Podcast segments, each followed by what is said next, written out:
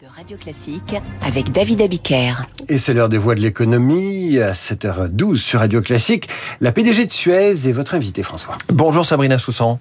Bonjour François. Bienvenue sur Radio Classique. Suez, aujourd'hui, ce sont 40 000 salariés dans 40 pays, 9 milliards d'euros de chiffre d'affaires. Un leader mondial dans l'eau et dans les déchets. L'eau, c'est le sujet à la une, durablement, la sécheresse. Comment s'est passé l'été dans les réseaux que vous gérez, avec notamment ces, ces canicules tardives il y a encore quelques heures? L'été s'est passé un peu mieux que, l'année dernière. Aujourd'hui, en France, hein, nous avons eu 129 communes en urgence absolue, c'est-à-dire des communes qui sont ravitaillées en eau par des camions-citernes, par exemple. L'an dernier, c'était 700. Euh, mais la situation reste préoccupante. Le niveau des nappes phréatiques euh, est bas, 70% en dessous de la moyenne, 20% en niveau euh, très critique. Donc, ce qu'on pensait exceptionnel, est en passe de devenir une normalité et il faut s'habituer et il faut une prise de conscience. Et on ne peut pas interconnecter les réseaux, on ne peut pas lier euh, même deux villes entre elles, en tout cas deux régions entre elles, comme on le fait avec l'électricité. Oui, c'est vrai, on ne peut pas. Euh, mais le, la, les solutions existent. Je pense qu'il faut parler euh, rapidement des solutions. Les solutions existent. Chez Suez, nous avons les solutions. Les solutions s'articulent autour de trois axes. J'économise, je recycle, je réutilise et j'accrois. Donc je vais, euh, je vais. Si on prend j'économise, c'est en fait la sobriété que là pour le coup on a, on a pu connaître euh, dans, dans l'énergie. Est-ce qu'on peut consommer moins d'eau à la fois les Français chez eux, les entreprises industrielles notamment, et puis euh, les agriculteurs? Alors il y a deux choses dans j'économise. Il y a éviter le gaspillage. Donc, on a beaucoup parlé des fuites. 20% en France euh, de l'eau part euh, dans des fuites. Donc ça, c'est inadmissible. Quand des pays, par exemple comme l'Allemagne, c'est 8%. Bon. Et ça, donc, vous là, avez des outils pour détecter notamment les oui, fuites Oui, donc chez Suez, on a des outils digitaux pour détecter ces fuites très rapidement. Donc on rend les réseaux intelligents, mais des capteurs, de l'intelligence artificielle, et on peut détecter les fuites et agir très rapidement. Donc ça, c'est un axe. Le deuxième axe, c'est euh, la sobriété, vous en avez parlé. On ne peut euh, améliorer que ce qu'on mesure. Donc on met des capteurs connectés chez les particuliers. On en a déjà déployé 2,5 millions chez Suez en France.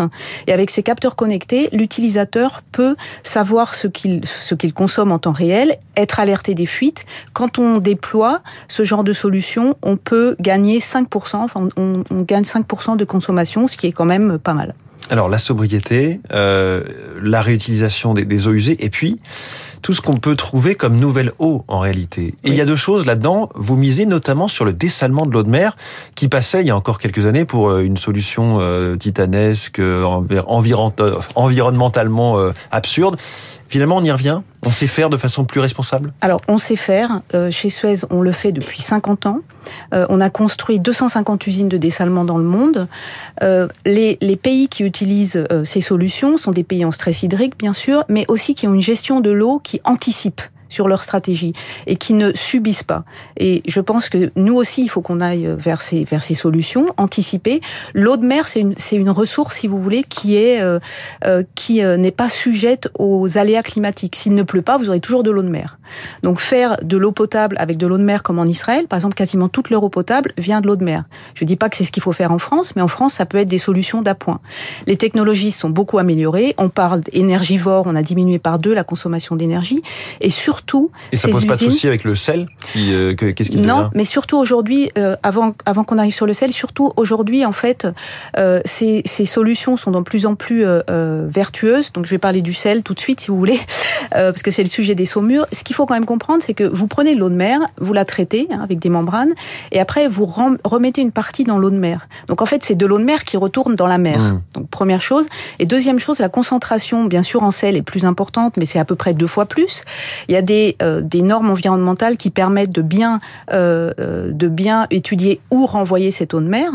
Euh, donc tout ça, ça marche, ça marche très bien dans, dans, dans tous les pays, en Australie, en ça Israël. Ça fait partie de l'équation en tout cas. Des ça fait partie de l'équation. Une autre, une autre technique, euh, c'est d'explorer de nouvelles nappes phréatiques. Oui, c'est comme on cherche du pétrole en fait. Non, c'est recharger en fait les nappes phréatiques. Voilà, recharger. Donc comment vous faites Quand alors là, il faut qu'il qu pleuve, qu'il y ait de l'eau. Par oui. exemple, on a un, un, bel exemple à, au PEC, à côté de à côté de Paris, où on prend de l'eau de la Seine, on la met dans des bassins l'hiver, donc on stocke, mmh. on la traite et on la réinjecte dans les nappes phréatiques. Dans, Donc le, c'est- dans les Yvelines. Voilà, donc c'est accroître. Là, c'est le, le sujet accroître. Alors, il y a un sujet, donc on est sur l'eau, on est sur l'environnement, les déchets évidemment, et tout est lié aussi à cette question de l'énergie.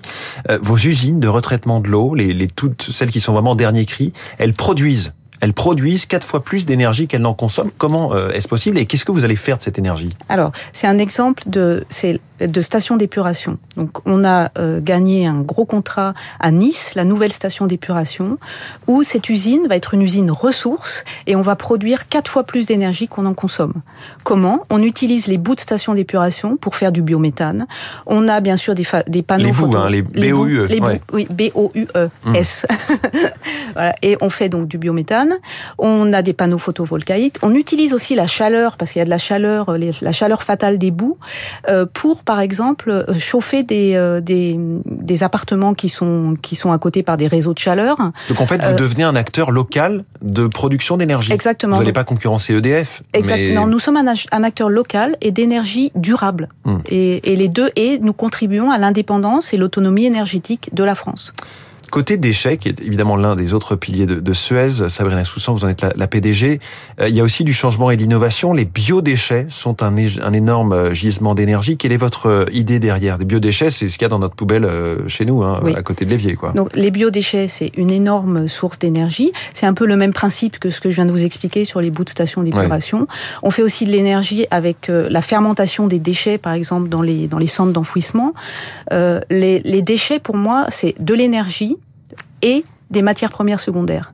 Donc, soit on produit de l'énergie à, à partir des déchets, soit on produit des matières premières secondaires. Je vais vous donner un exemple. On a un projet euh, avec Eramet où on recycle, on va recycler les batteries, récupérer le lithium, euh, récupérer le nickel, le cobalt, et on sait que recycler c'est de plus en plus important, surtout avec des matières premières qui se font de plus en plus Mmh. rares. Et donc tout ça, ça demande un tri à un moment donné. Est-ce que aujourd'hui, euh, il faut mettre en place des nouvelles poubelles en, en plus de celles qu'on connaît déjà?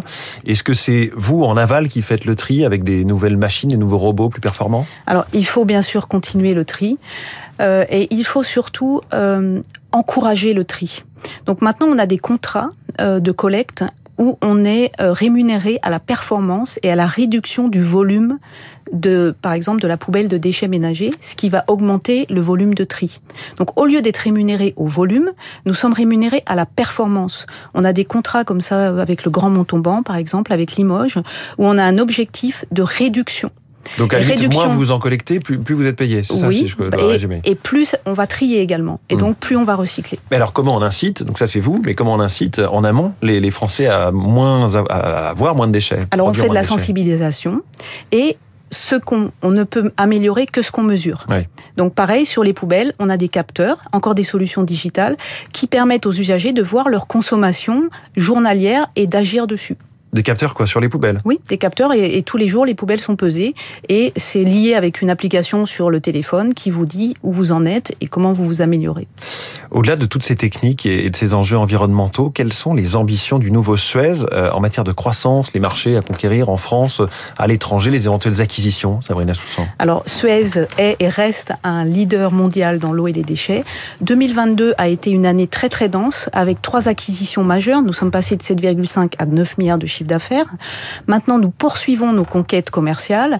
Nous avons déjà cette année euh, gagné euh, beaucoup de contrats euh, euh, partout dans le monde avec un volume de déjà 2 milliards.